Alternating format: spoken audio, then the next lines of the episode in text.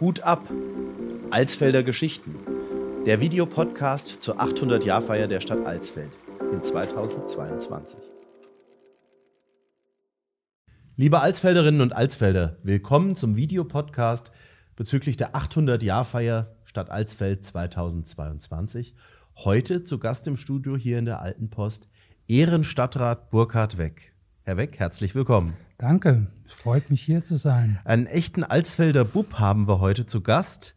Ähm, ja, Hotel Krone, Kronencafé, den alten Alsfeldern ein Begriff. Das ist das Stammhaus von Burkhard Weck und seiner Familie. Ähm, vielleicht für alle, die jung oder jung geblieben sind oder zugezogen und es nicht kennen. Äh, kurzer Zusammenhang, äh, Zusammenhang, was ist das Kronencafé? Äh, was ist die Krone? Herr Weck. Gut, das Kronencafé, da bin ich dran groß geworden, mehr oder weniger. Hat meine Oma gehört. Und die hat dort, wie gesagt, einen Kaffee bedient und geführt und geleitet. Und das war eine Institution damals in Alsfeld. Da war alles. Im Kronencafé hat sich alles getroffen. Und dann später haben meine Eltern beziehungsweise mein Vater das Hotel Krone gebaut in 57. Da, wo es heute noch ist, da wurde es hingebaut. Und das war damals das modernste Haus am Platze. Aber die Zeiten sind vorbei. Und der Name Krone resultiert daher, weil hier im Postgebäude, wo wir uns momentan befinden, stand früher ein Hotel Krone, hat aber mit unserer Truppe nichts zu tun gehabt. Nur der Name Kaffee Krone oder Kronenkaffee, der resultiert daher. Herr Weck, die Kindheit in Alt-Alsfeld, sicherlich eine prägende Zeit.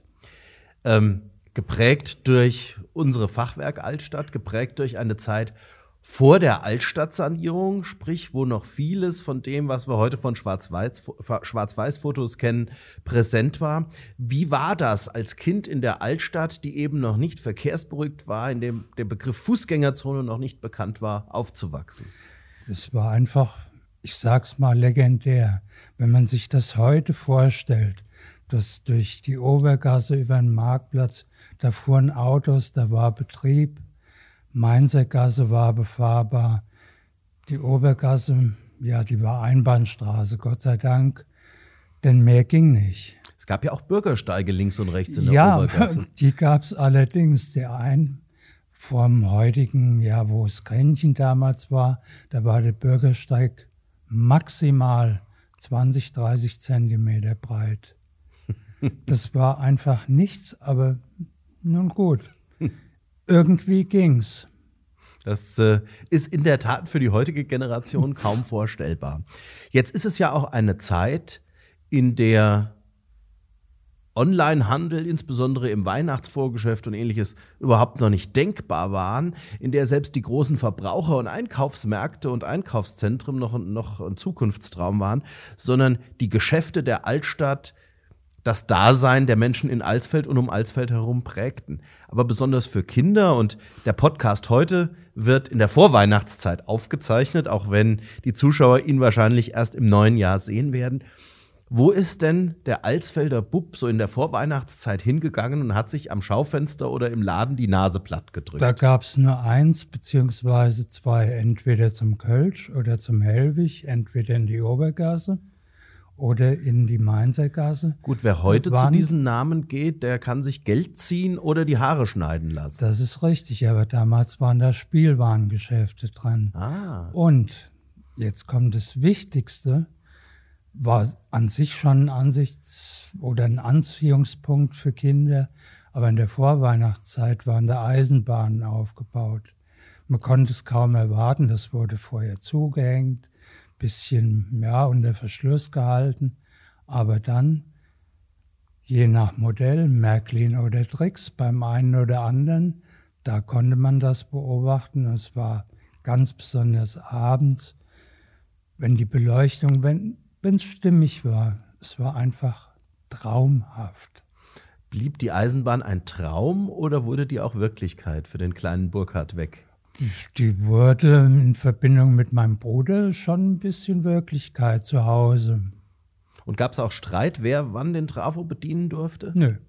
Das war geklärt. Das war geklärt, altersmäßig. Die Prioritäten waren gesetzt. Ja, äh, der Gang durch die Altstadt in der damaligen Zeit. Kopfsteinpflaster wie heute, aber eben eine ganz andere Situation. Und jetzt ist Winterzeit. Ähm, Straßenräumpflicht, Kehrpflicht, so wie heute? Oder ist, ist die Winterzeit in der Altstadt oder auch die Weihnachtszeit äh, was ganz anderes gewesen, als wir das heute kennen? Das war vielleicht in der Erinnerung anders, weil man sich im Prinzip nur an die positiven, schönen Dinge erinnert. Beispielsweise Christkindwiegen auf dem Marktplatz mit Schnee. Man erinnert sich daran, wenn die Stimmung entsprechend war. Es gab mit Sicherheit nicht nur weiße Weihnachten, sondern auch ja, Regen, schlechtes Wetter. Und wie gesagt, hm, ja, Schnee gab es schon ab und zu. Räumpflicht in dem Sinne hm, eher weniger weil das wurde weggeschoben, jeder schmiss das auf die Straße, dann wieder zurück, wenn der Schneeflug kam. Das war so ein ständiger Kampf. Es gab auch Winter, da war das wirklich so extrem, dass der Schnee und der Matsch mit LKWs abgefahren werden musste, weil man anders nicht mehr Herr drüber wurde. Und das Einzige, was es zur Abfallentsorgung gab, war die metallene Mülltonne, in die auch die heiße Asche entsorgt wurde. Da kam alles rein.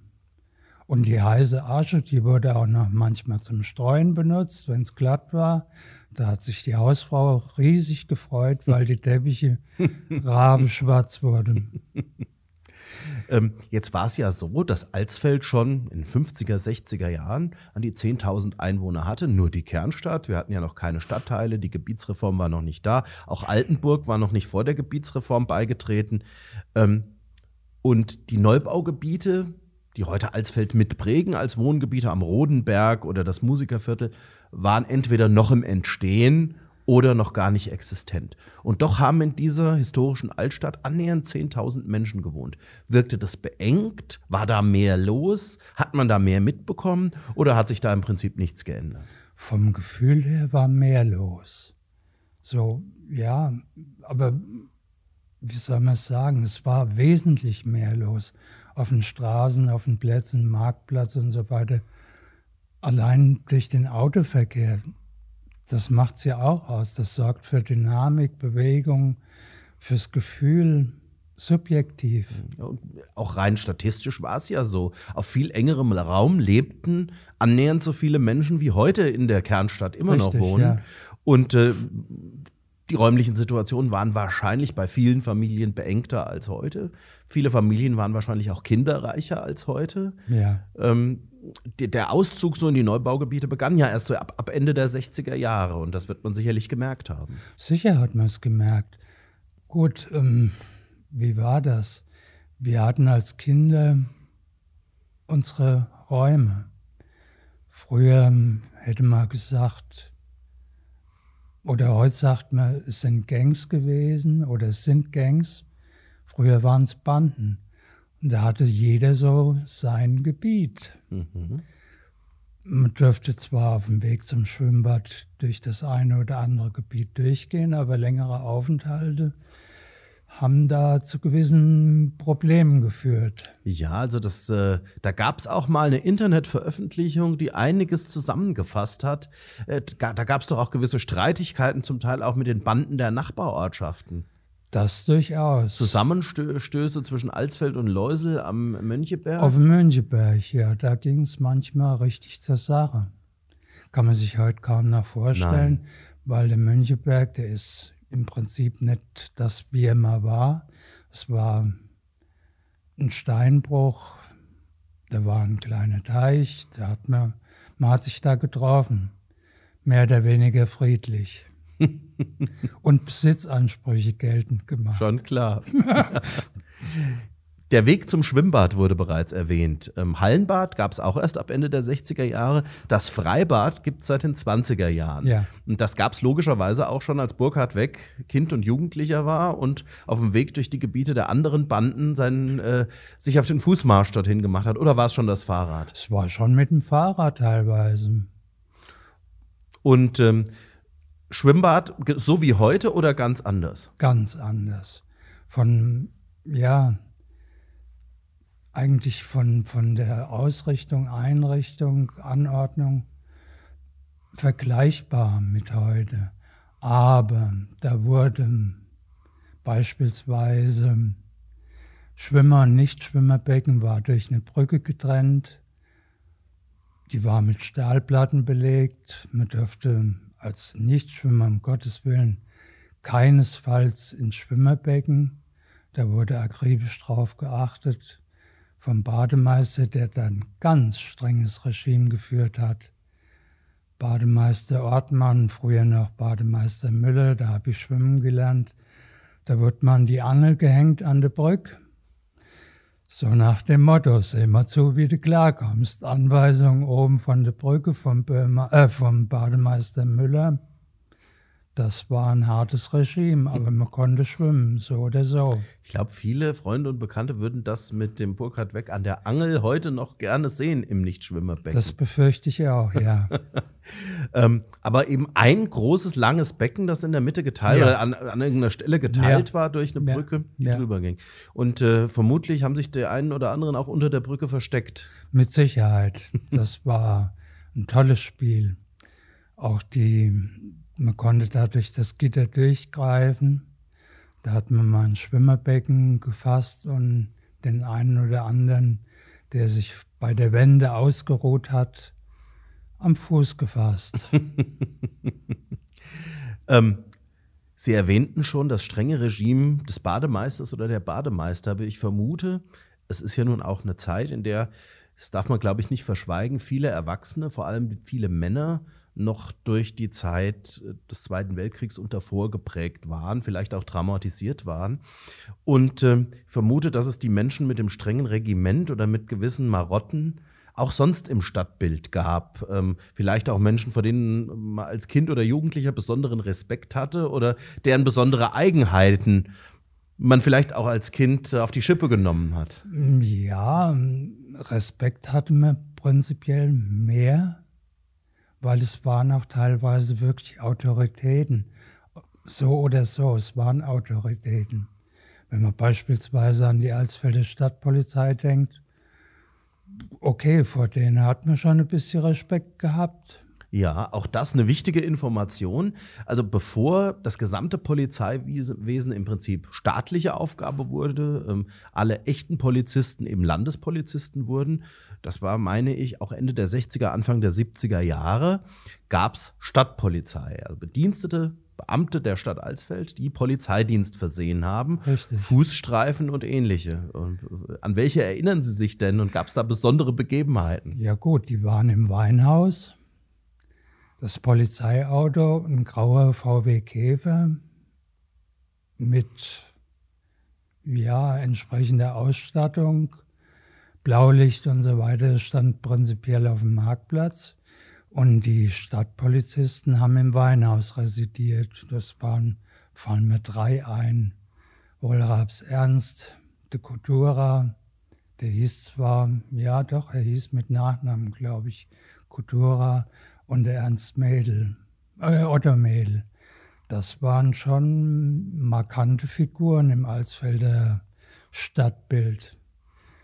Wie gesagt, die haben im Weinhaus residiert. Im Sommer Fenster auf, man konnte sie sehen, man konnte sie wahrnehmen und die hatten auch eine Kaffeekasse. Es war ein Sparschwein. Das hatten sie teilweise oder manchmal auf ihrer Fensterbank stehen. Und das Drama nahm seinen Lauf. Irgendwann hat irgendein vorbeigehender Halunke den Sparschwein mit der Kaffeekasse geklaut. Der Polizei. Der Polizei. Da war was los in der Stadt. Gut, da ist natürlich der Spaß zu Ende. Mit Sicherheit. Für den einen schon, für den anderen nicht. Mhm. Wir haben uns köstlich darüber amüsiert. Und ist das Sparschwein äh, voll oder leer wieder aufgetaucht? Oder das nie? entzieht sich meiner Kenntnis. Ich weiß es nicht. Apropos Schweine, gab es denn noch, das, also wir, wir, wissen ja aus vergangenen Zeiten, aus dem 19. Jahrhundert und davor als Ackerbürgerstadt, wir hatten ja landwirtschaftliche Betriebe mitten in der Stadt, das hatten wir auch noch im 20. Jahrhundert. Gab es denn die echte Tierhaltung und die Hausschlachtung und alles, was man mit Landwirtschaft bei uns im ländlichen Raum verbindet, zu ihrer Jugendzeit auch noch in der Altstadt? Die gab es mit Sicherheit. Und zwar allein bei uns unterhalb in der Obergasse war der Bauer Scheich, dann da, wo es Kännchen mal war, da war auch ein Bauernhof, die hatten Tierhaltung, Kühe, alles, was man so damals hatte. Mhm. Wir im Kronencafé, wir hatten Schweine gehalten, da war ein Schweinestall hinten, ist jetzt abgerissen. Und die Schweine, die wurden gefüttert mit den Abfällen vom Kaffee, die haben sich wohlgefühlt. Da gab es auch zwei, zweimal im Jahr, im Frühjahr und im Herbst, Schlachtung. Das Schwein wurde geschlachtet, sehr zum Leidwesen von uns. Aber das war auch hin in der Wurstküche, wurde die Wurst selber gemacht. Das ist auch schon mal passiert, dass die Sau ausgerissen ist, die Schellgas runtergelaufen. Tja, das waren alle so Highlights. Schellengasse ist auch ein Stichwort. Kennen Sie die nur als Hauptstraße nee. oder kam das zu Ihrer äh, oder zu Zeiten Ihres äh, jugendlichen Daseins, dass die zur Hauptstraße wurde? Hauptstraße war sie im Prinzip mm, bedingt schon immer, aber die Verkehrsführung war anders, der Belag war anders. Ich kenne die Schellengasse noch, da war sie gepflastert. Die ging bis zum Kamp, dann ging es rechts rüber und die Hersfelder Straße runter. Mhm. Die eigentliche Schellengasse bis ganz runter, bis in die Au, die gab es nicht. Mhm. Das war mehr oder weniger nur so ein Feldweg. Mhm. Was die Frage aufwirft, was waren denn die Hauptverkehrsstraßen in die Stadt zu dieser Zeit? Ja, gut. Die Kirch-Dietrich-Bücking-Straße, Marburger Straße, Grünberger Straße, Altenburger. Und trafen sich alle im Stadtkern oder am Rand des Altstadtkerns? Was heißt trafen? Wer? Gehen wir jetzt gerade auf die Idiotenrunde ein? Hm, also ich meine, ich meine erstmal eher die Zufahrt. Heute ist man ja gewohnt, äh, auf unserer überlasteten und mit vielen Ampeln versehenen Alizestraße, Schellengasse, äh, die Stadt zu durchfahren. Damals äh, meine Vermutung oder vielleicht Frage nach Ihrer Erfahrung, wenn die Leute kamen aus Richtung Lauterbach, aus Richtung Romroth, aus Richtung Bad Hersfeld, die sind ja in der Regel noch durch, noch durch die Altstadt gefahren oder zumindest kurz vorher abgebogen. Die sind durch die Altstadt gefahren. Beliebter Parkplatz war oben am Casino, da wo, ja, was ist da jetzt? Das ehemalige Kaufhaus Kerber, das war früher das Casino, da war ein großer Parkplatz. Unter anderem war da auch mal ein Tennisplatz. Also es ist aber auch schon ein paar Tage her. Aber da waren Parkplätze und Parken war eigentlich nicht so das Problem. Man konnte parken fast überall, mehr oder weniger. Mhm. Mhm. Und halt Marktplatz, das war der zentrale Anfahrpunkt. Ja, aber die Idiotenrunde haben Sie selbst erwähnt. Was war das denn? die Idiotenrunde, ja gut, das war im Prinzip ein Kreisverkehr, startend auf dem Marktplatz, Obergasse hoch, Alice Also mit dem Auto? Zu Fuß, mit dem Auto, mit dem Moped, je nachdem, mhm. wie man ausgestattet war. Aber da hat sich eigentlich jeder getroffen. Auch, ja, zu Fuß. Ja. War einfach die Idiotenrunde. Das war so innerörtlicher Kreisverkehr. Ich habe Sie jetzt unterbrochen. Marktplatz startend, Obergasse hoch?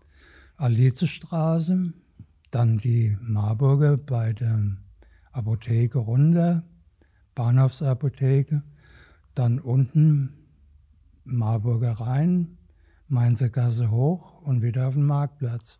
Nicht zu, nicht zu, vergessen am Kino vorbei, wo dann auch noch am Kino, Blick auf die Plakate geworfen werden musste wahrscheinlich. Da wurde gehalten, sehr zum Bedauern anderer Verkehrsteilnehmer. Aber da mussten wir erstmal auf die Plakate gucken, was es so alles gab. Hm. Ähm, heute würde in der ja, Soziologie oder anderen Wissenschaften das Thema wahrscheinlich als Angstorte benannt. Ähm, Gab es denn damals für die Kinder und Jugendlichen auch Plätze, Orte, die man heute vielleicht als Angstorte bezeichnen würde, wo man als Kind oder Jugendlicher ungern oder gar nicht hingegangen ist, die man gemieden hat, weil man gefühlte oder begründete Ängste vor diesen Orten hatte in der Stadt? Puh. Es gab schon gespenstische Orte irgendwie.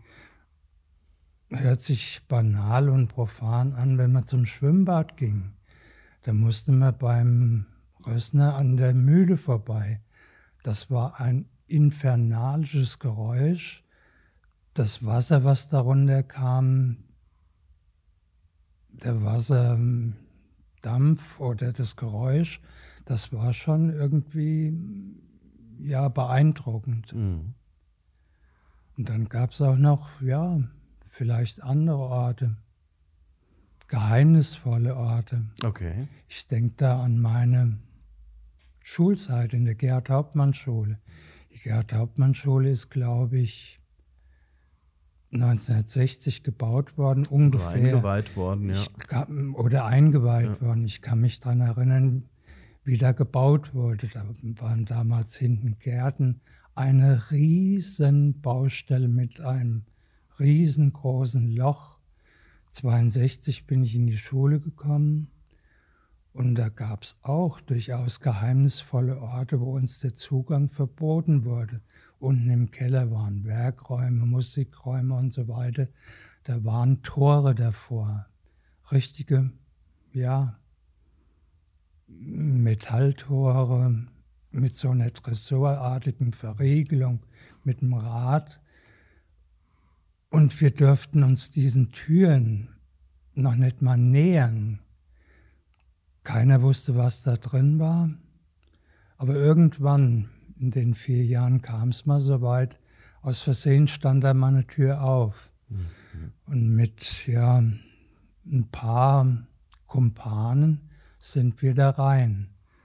Und da hat sich uns das gezeigt, das war im Prinzip ein Krankenhaus, ein Behelfskrankenhaus. Wenn man uns erwischt hätte, ich glaube, es wäre die Hölle los gewesen. Aber da waren wir das erste Mal dran und das war irgendwie, ja, ein mystischer Ort. Das kann ich mir vorstellen. Die Zeit des Kalten Krieges, des Ost-West-Konflikts. Oh ja. Präsent die Angst vor einem Atomkrieg ja. In dieser Zeit. Und dann dieser Ort, das ist einer, der wahrscheinlich auch einigen alten Alsfeldern äh, nur aus Legenden oder gar nicht bekannt sein dürfte. Also dieses äh, militärische Behelfskrankenhaus unterhalb der Gerhard-Hauptmann-Schule. Darüber wird auch heute noch wenig erzählt, obwohl es ein sehr geheimnisvoller Ort ist. Die Räume gibt es ja alle noch. Mittlerweile ist es ja leergeräumt. Ja. Wie sah das damals aus? Da waren Betten aufgestellt, Feldbetten. Wir hatten also nicht, nicht lange Zeit, uns da drin großartig umzuschauen, aber das hat schon professionell, professionellen Eindruck gemacht. Das war wie man sich so ein Behelfskrankenhaus vorstellt. So, so war das mit Feldbetten und so weiter und so fort, Medizinschränken, Notverpflegung, mhm. Schränke. Mhm. Und auch bunkerartig bewährt. Ja, absolut. Das war mehr als bunkerartig bewährt. Ja, das, der Eingangsbereich nach den Stahltüren ist ja auch im Zickzack gestaltet, damit eben Alpha- und Beta-Strahlung äh, nicht auf geradem Wege durchkommt. Ja, das ist wohl wahr. Da hat man schon ein bisschen drüber nachgedacht. Ja, ja, ja. Damals kritische Infrastruktur, da hätte man nicht im Podcast drüber reden dürfen. Heute eben nicht mehr in Benutzung. Stimmt. Das wurde damals ausgeräumt, glaube ich, als die Flüchtlinge in BGS kamen. Da hat man die Feldbetten da rausgeholt. Ja. Da hatte man die gebraucht soweit ich mich erinnere. Also eine äh, durchaus auch interessante Geschichte, die wie gesagt, den meisten so oder so ähnlich gar nicht bekannt gewesen ist. Aber vielleicht haben wir für viele damit auch dieses Geheimnis gelüftet. Wenn Sie aus Ihrer Jugendzeit die, äh, die Person benennen würden, die Sie außerhalb der eigenen Familie in Alsfeld am meisten geprägt hat, wer wäre das? Boah, da fällt mir wenig dazu ein. Geprägt in dem Sinn. Oder beeindruckt. Da gibt es viele, aber da würde ich keine Wertung machen. es gab schon einige, die haben irgendwie beeindruckt haben als Kind. Das waren durch ihre Erscheinung, das waren Figuren. Ja, da hatte man schon, wenn ich allein mir Gedanken mache oder mich daran erinnere, wie der Gärtner Hesse, der hatte eine Gärtnerei in der Obergasse, Kaplaneigasse. Der fuhr prinzipiell abends mit seinem Hund und Fahrrad in seine Gärtnerei oben am Friedhof. Er auf dem Fahrrad, der Schäferhund rechts neben an der Leine. Wenn einem die entgegenkam, da wusste man, was Angst und Respekt heißt. Das war eine markante Erscheinung. Kann man nicht anders sagen. Okay. Sie haben uns auch was mitgebracht heute, ein Porträt. Von wem? Das ist der legendäre General von der Bonsup, Ludwig Bloch. Das ist ein Bild vom Kali Weitzel. Auf, dem, auf der Hinterseite des Bildes hat der Kali Weitzel seine Geschichte vom General Bonsup in Sütterlin nochmal runtergeschrieben. Interessant. Und das war auch gut. Ich habe de Blorelut, ich kenne nicht mehr. Das war weit vor meiner Zeit. Aber das war auch irgendwie, ja, das war eine innere Autorität. Haben viele darüber geschwätzt. Der war Schornsteinfähiger. Ich kenne Bilder von ihm, wie er richtig aussah. Und die Geschichte vom General Bonsup, die ist sehr hinreichend bekannt. Genau, die können wir zum Gegenstand eines weiteren Podcasts durchaus machen. Davon genau wie aus. zahlreiche andere Alsfelder Originale. Ja, Herr Weck, es gibt ja ein Thema, an das man sich als Erwachsener manchmal gerne erinnert, aber ungern drüber spricht. Kinder sind ja nicht immer brav und Jugendliche erst recht nicht. Und äh, ich vermute, den Banden in der Alsfelder Altstadt in den 50er und 60er Jahren erging das nicht anderen als den kind anders als den Kindern und Jugendlichen heute. Gibt es denn da etwas zu berichten? Gibt es besondere Streiche, die vielleicht einen Eingang in die Alsfelder Geschichtsschreibung finden konnten? Da fällt mir schon, ja, zumindest einer ein. Ich möchte heute keinen auf dumme Ideen bringen hinsichtlich dem neuen Brunnen am Marktplatz, aber eine unserer Lieblingsbeschäftigungen war am Schwelmer Brunnen eine Flasche Spüli oder Bril, je nach Bedarf oder was man so hatte. Die wurde da reingekippt. Und die Schaumentwicklung, die war wirklich toll. Ich erinnere mich, der Kirchplatz, der war manchmal weiß, voller Schaum. Eine Riesensauerei wird man heute sagen, aber es hat unheimlich Spaß gemacht. Und hinterher hat alles geglänzt. ähm, also Gott sei Dank ist der Schwelmerbrunnen abgebaut im Moment. Ja. Da geht nichts. Ähm, Gut. Und mit den Konzentraten von heute wäre das natürlich auch nicht mehr möglich. Ähm, ja. Käme auf den Versuch drauf an. Äh, oder auch nicht. Ähm, spannend, durchaus. Äh, was wurde noch traktiert? traktiert hauptsächlich unter Zuhilfenahme von, sagen wir mal, Explosionsmaterial. Das bezog man von der Dynamitoma, Casa Marie in der Hersfelder Straße. Die hat quasi das ganze Jahr über China-Böller, Kracher, Schweizer Kracher, was man haben wollte, das hat sie vertickt. Entgegen ja, gängigen Vorschriften und Anordnungen aber wir hatten sie halt. Na gut, okay, dann wurden halt Versuche unternommen, inwieweit Sprengkraft mit China-Böllern, Schweizer Krachern. Da musste halt der eine oder andere Briefkasten mal dran glauben. Auch ja, die Klostermauer im Bereich des Klostergartens erinnere ich mich.